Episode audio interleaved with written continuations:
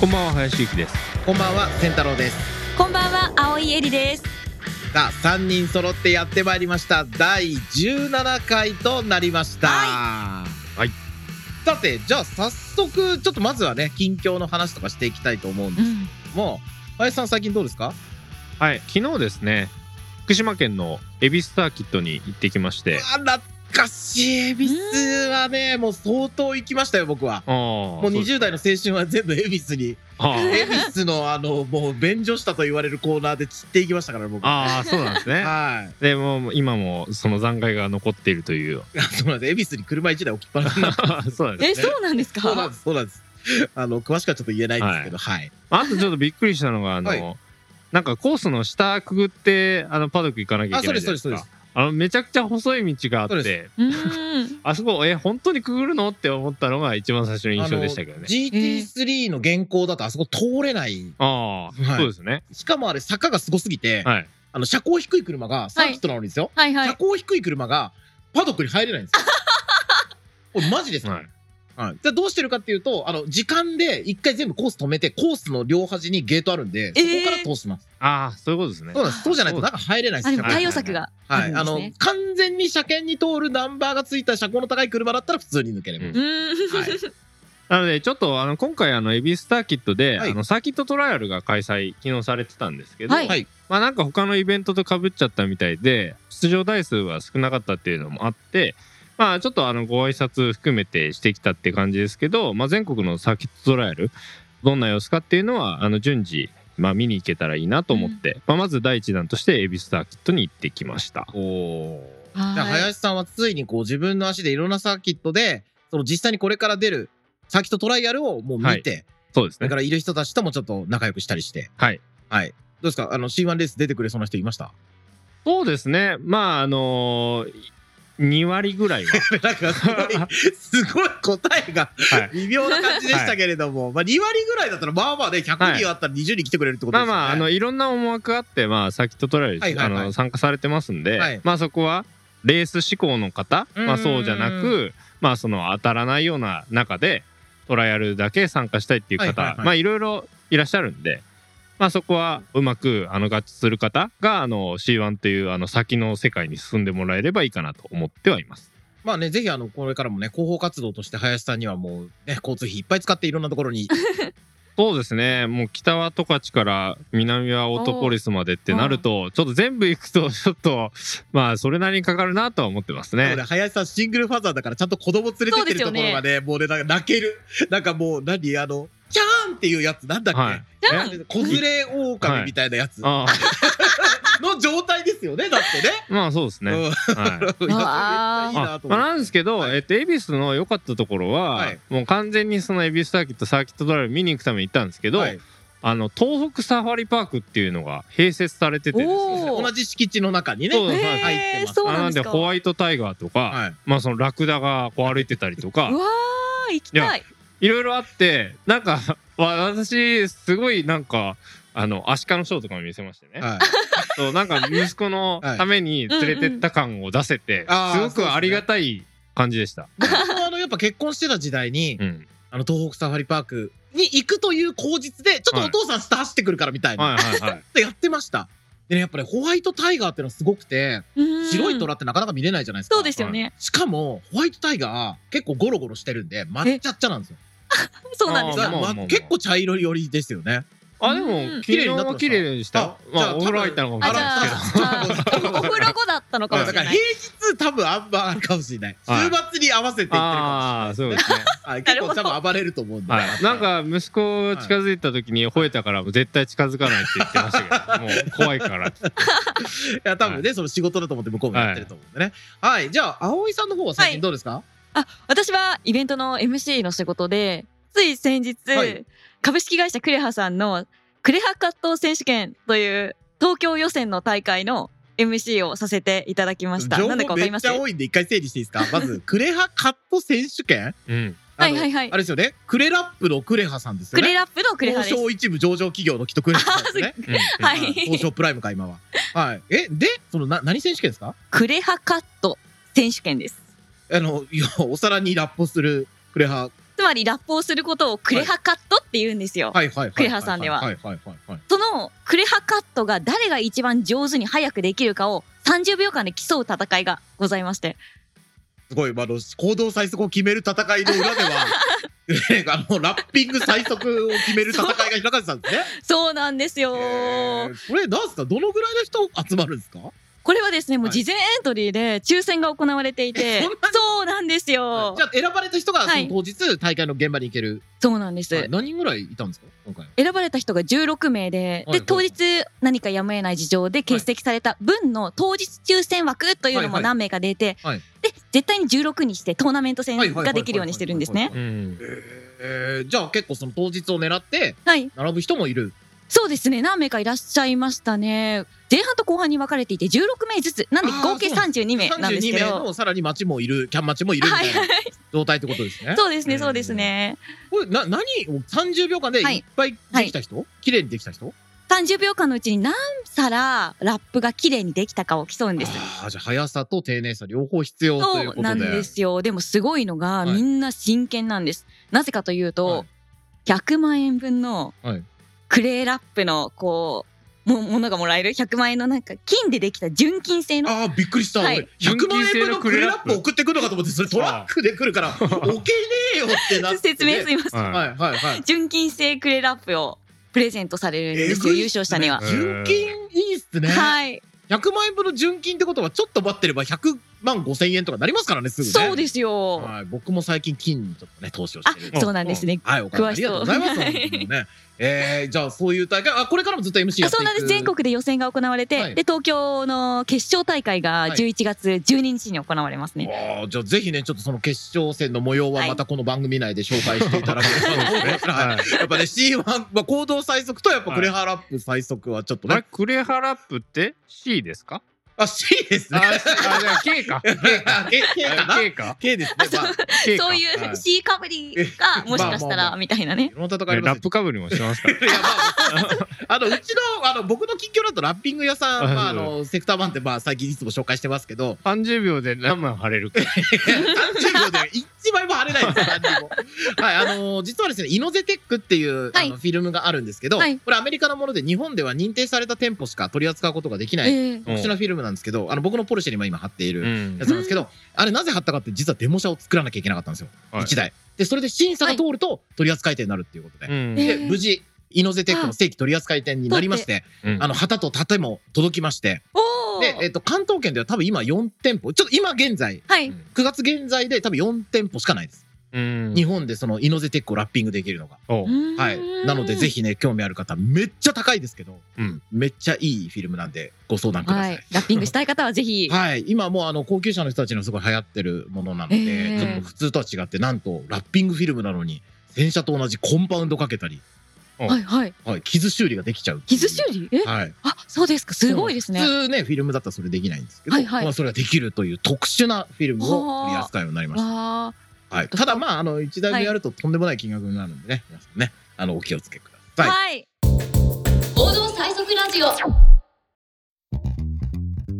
さてじゃあちょっと C1 レーシングの方の現状をちょっとお聞きしたいんですけれども今どうですか林さんはい、今あの車両の方がですね奥山さんのところに入庫してましていわゆるそのどんがら状態はいはいはいはいにする作業をしてもらってます、はいでまあロールバーが入ったりですねうん でその後あの車検を取るっていう話になるんですけど、はい後部座席を外すという関係で、はい3ナンバーから1ナンバーになるということになりましたのでちょっとそこはあの手続き上、まあ、1ナンバーってどういう話になるのかとか、まあ、あとははいそのランニングコストとかどのぐらいになるのかっていうところは皆さんに共有できるようにしていきたいなと思ってまそうす。ですね。あの、現状で、その、インスタグラムの方とかに結構詳しく、あの、写真と一緒に載せてたりとかもあると思うんですけど、はい、まあ、1ナンバーってね、ちょっとあの、貨物自動車だから、ちょっと普通とはまた違う扱いになるっていうの珍しいですよ ね。そうですね、まあ、意図せず異彩を放っちゃいますね。それ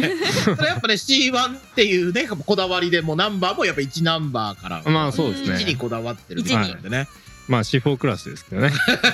まあ、車とね、いつか C1 に。ああまあまあそういつか足が目指すぞっていう。まあでもね車の使用もじゃあいろいろこうやりながら実際サーキットでもライバル車とかちょっと気にかけたりとかしながらっていうところですかねそうですね。なんで、まあちょっとライバル社も岡山ですでにリザルトにも出てますので、はい比較しながらはいああどの辺り目指すのかっていうあの計画をしている状況ですね。現状がシビックの SK8、あのターボになったシビックタイプ R ですね。ターはボの2代目か。い、はいはいが C2 クラス相当かなその車がまあライバルかなっていうのと、あとやっぱ GR ヤリス、前の放送でも話した。そうですねはい、これだと中古ベースで C3 クラス相当ですか。そうですねは500い万円には収まると思います。中古だったらそうですね、いきますね。はいなのがねはい、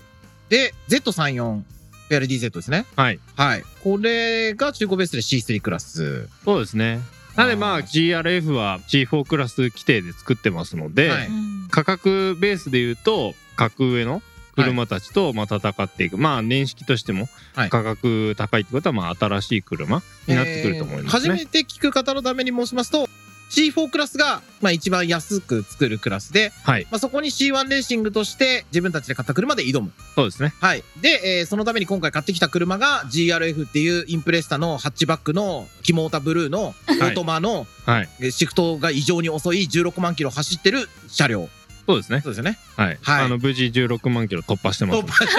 無事はい まあ、すぐに突破し ましたけどあと一歩っていそうとこうろそうそうですそうね。はい15万いくらでしたねまあまあねそれそれで、えっ、と、要はその格上の何百万の車たちに挑むことになると。そうですねそうです。これが成功したらね、結構すごいことだと思うので、はいぜひ、頑張っていただきたいというところですけれども、さて、はいえーここでちょっとですね、今回はゲストの方にちょっとお越しいただきたいと思うんですけど、せっかくね、王将一部上場企業の MC をしてる葵さんがいる んで、はいこれから来るゲストの方のちょっとご紹介をしていただこうと思います。はいお願いしますはい、じゃあお願いします。はーい今回お越しいただくゲストの方は中井宏明さんという、えードライバーさんに来ていただきますレースゲーム歴からご説明しますと12歳からグランツーリスモ4 28歳の現在までグランツーリスモ7をプレイされていらっしゃいますそして2014年の F1 日本グランプリ内のえ、不レッドブルブースでグランツーリスモイベントの優勝をされているんですもさらに F1 出てたのかと 思ってすごいなと思っうていやいやもう F1 出 ててもおかしくないですよまあまあはい出たりは変わりないですもんねはいはい、そしてですね、HKSe モータースポーツから2019年から2022年まで JEGT グランプリに参戦されていますそして実車の経歴です14歳から15歳まで鈴鹿サーキットレンタルカートレースで活動されていますそして20歳で免許を取得されてドリフトに熱中をされてさらに2022年レーシングカートを購入されたということなんですそして C1 レースではエンジニアリング要素にも着目されていて現在も HKS にて自動車関連部品の設計に従事されていて走って強化まで全てできる走れるエンジニアを目指しておられます中井さんよろしくお願いします。よよろしろしくくおお願願いいししこんばんは。C1 レーシングの赤井です。お願いしますお願ないんしますか簡単にじゃあちょっと自己紹介まあほぼもう紹介しちゃいましたけど自己紹介軽くお願いしますはい。えっ、と、まず C1 レーシングに加入した経緯としましては、バーチャルタイムアタックっていうのが行われてましたんで、まあ、そこからこちらのチームに参加したんですけれども、経歴としては、まあ、小6ぐらいからですかね、グランツーリスモに日中しまして、そこからまあ中学校あたりでレンタルカートとかも実車の方もかじったりはしてたんですけれども、まあ、そこからだいぶ時が経って今28になりまして、まあ、今社会人として自動車部品のアフターパーツメーカー HKS の中で開発職に携わっておりまして、まあ、その中でまあ車好きっていうのはちっちゃい時から変わってないそのような部品です。はいありがとうございます、はい林さんまたちょっと前回に続きすごい人連れてきましたねもうそうですね HKS の人じゃないですかはいもう本職みたいなえ感じで僕すね聞きたいことめっちゃあるんですけど番組終わった後もこれオンライン伝えといてもらっていいですか、ああまあそうですねはい僕ちょっとあのいいですね表では言えない HKS に聞きたいことめっちゃありますからねああそうですかはい。はいほぼ言えないはずです。はああそうですかい。じゃあ、林さんは、中井さんがチームに加入してくれたことによって、こうどうはいいった活躍をしてもらおうみたいなのありますか、まあもちろんあのドライビングテクニックあるっていうところもそうなんですけどまあいろいろな技術要素、まあ、特にあの、まあ、原動機系とか駆動系とか、まあ、そのあたりをメインにあの担当してもらう予定なんですけどまあそのあたりすでに勉強されてたりもするんで活躍してもらえるかなと思ってはいます。はい。じゃあ、葵さん、ぜひなんか質問あれば。あいいんですかはい、行きましょあいろいろ気になるんですけれども二十歳で車を買った後にドリフトに熱中というう。あ、そこれとなんですけ俺ども気になってた。えドリフトって思ってしまってきっかけって何だったんですかきっかけなんですけど、地元にですね、はいちょっと有名な、今現役の D1 ドライバーで、田中聖美選手って方がいらっしゃるんですけれども、はい。その方が、まあ、地元でドリフトスクールみたいなのを開催されてまして、まあ、そこに行って、まあ、ハマってしまったというか、 車を操るのが楽しくて、うーん、はい、そこから入りましたね。なるほへどー。じゃああれですかあの行動でドリフトでなんか迷惑かけたりとかではなくてちゃんとそういうはい、割とちゃんと、 閉鎖的なちょっと時代的にあれですかね。えいや僕それこそ今 GT 走られてる折戸さん、うんはいうん僕の地元なんですよ船橋なんですよ。そうなんでですね。僕が中学の頃に船橋の不当でガッチャンガッチャンガードレールにぶつけてた頃ですよ。えあの折戸さんがはい。あであ折戸さんのご親族ともちょっとまあつながりある んですけどそうなんですそうなんですよ。だからもうそれを見てたから僕は中学の頃地元の不当にチャリで行くと折戸さんがまだ有名じゃない頃にうん壁にぶつかったりしてたわけですよ。まあ、 他の人も含めて結構有名な今はいドライバーやってる人たちが。だからそれ見て俺もああやっぱドリフトは不当でやらなきゃダメなんだと思って180で地元でガッチャンガッチャン壁にぶつけてへうんえ最後なんか本当にあ言えないや。 いやはいじゃあ 言えない言えないですか。 あのはいじゃあ僕の方からも質問させていただいていいですかちょっと今ドリフトのこと僕も聞こうと思ってたんでもう一つだけはいあのドリシャはなんか乗ってたんですかまあ、最初、ロードスター乗ってたんですけれども、はいはいまロあそードスターなかなかちょっと非力なんで、ちょっと厳しいなってとこで、うんはいちょっとシルビアの S15 を買いまして、おおいちごいいですね、これが今もメインで乗ってる車なんですけれども。じゃあはい今もドリフト仕様の1号に乗ってるそうですね、はい。えー、でも NB ロードスターから始めるって相当なテクニシャンですよね。そう、 まあ、いやー僕ねあの僕も NB でドリフトの練習えをえ富士でたまにやってるんですけど車ちょっと借りて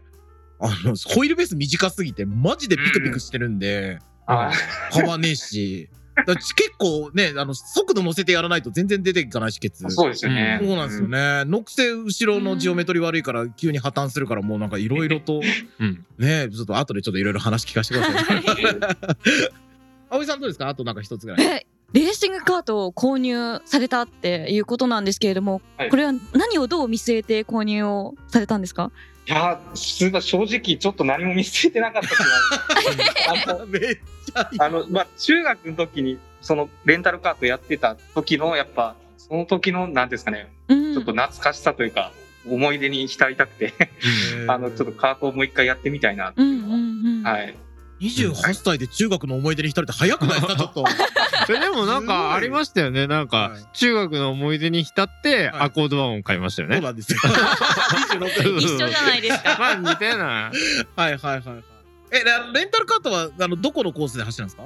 レンタルカートは鈴鹿サーキット、まあ、今はもうなんかないみたいなんですけど、鈴鹿サーキットの中にある、はい、レンタルカートコースです。ソーディがなかった頃じゃないですかまだおおかもしれないですねもしかうして。んはい、ありがとうございます。。ありがとうございますじゃあ林さんから最後にこう何かちょっとこうエールを送ってください。あそうですねうちのチームこうやってくれみたいな。まあエールというかまああの C1 レーシングではいこれからちょっとどんなパフォーマンスアップだとかに中井さんこうしていきたいとか、はいなんかあればそのあたりをちょっとコメントもらえた らまあ私的には嬉しいなと思っいてやでもだってあれですよ中井さん大丈夫ですかあの60何万円で買ってきたオーえトマの GRF のなんかシフトチェンジ異常に遅い変なやつなんですけどええキーえモーターブルーだしそれをエンジニアリング任せられるけど大丈夫ですかなかなかハードル高いで すねはい でもこれあれですよ中井さんがもしこれいい感じに仕上げられなかったらもしかしたら HKS の看板にも若干も傷ちろんがつく可能性あるんで頑張ってほしいなと思うんですけど、なんはかいこれからこういうとこ手入れてこうみたいなのありますかまあ、まずやはりそうですね、駆動系、特にそのオートマの部分っていうのは、あのリフレッシュ兼ねて、結構やるべきことは多くあるんかなとは思いますんで、まあ、そういったまずやりやすいとこからやっていければなと思いますね。はいぜひちょっとあの中井さんの腕にかかってる部分かなりあるような気がしてきたのではいはありがとうございます中井さん今日はすいませんお仕事中にありがとうございました、はいあどうもありがとうございました、ありがとうございました、はい、いつかちょっと僕もレンタルカートすごいんでちょっと一緒にえぜえひやりましょう、はいよろしくお願いしますはいじゃあありがとうございましたありがとうございました、ありがとうございましたはい、ということで中井さんにご登場いただきました。いや、めっちゃすごい人だわ。はい若いし。うんはいうん。速そうだし、ドリフトもやってるし。はい。 G1 レーシング、メンツに対して車がね、なんか逆に際立っちゃってますよ。大丈夫ですかいいいんですよだからそこでやっぱこう GRF をどこまで持っていけたかっていうのは まあいわゆるその人のエンジニアリング力であいやりもちろんもちろん。ドライビング力の評価になるわけなんで、うんはあまあ変にねいきなり GTR とか買っちゃって勝ちましたっつったらまあつまんないですもあんねまあそれは確かにそうかもしれうないですね。んうん、まあちょっとこれはねこれから先の C1 レーシングか、もうこう置きたいということで、はいはいやっていただければと思います。さあちょっと番組も長くなりましたので、じゃあ今はい日はこの辺でということで、はい今回もお聞きいただきましてありがとうございましたお相手は林幸と天太郎と青いエリでした。行動最速ラジオを最後までお聞きいただきありがとうございました番組ではカーレースに関わる質問を募集しておりますエピソード概要欄にある C1 レースオフィシャルツイッターからお気軽にご連絡ください行動最速ラジオ次回もお楽しみに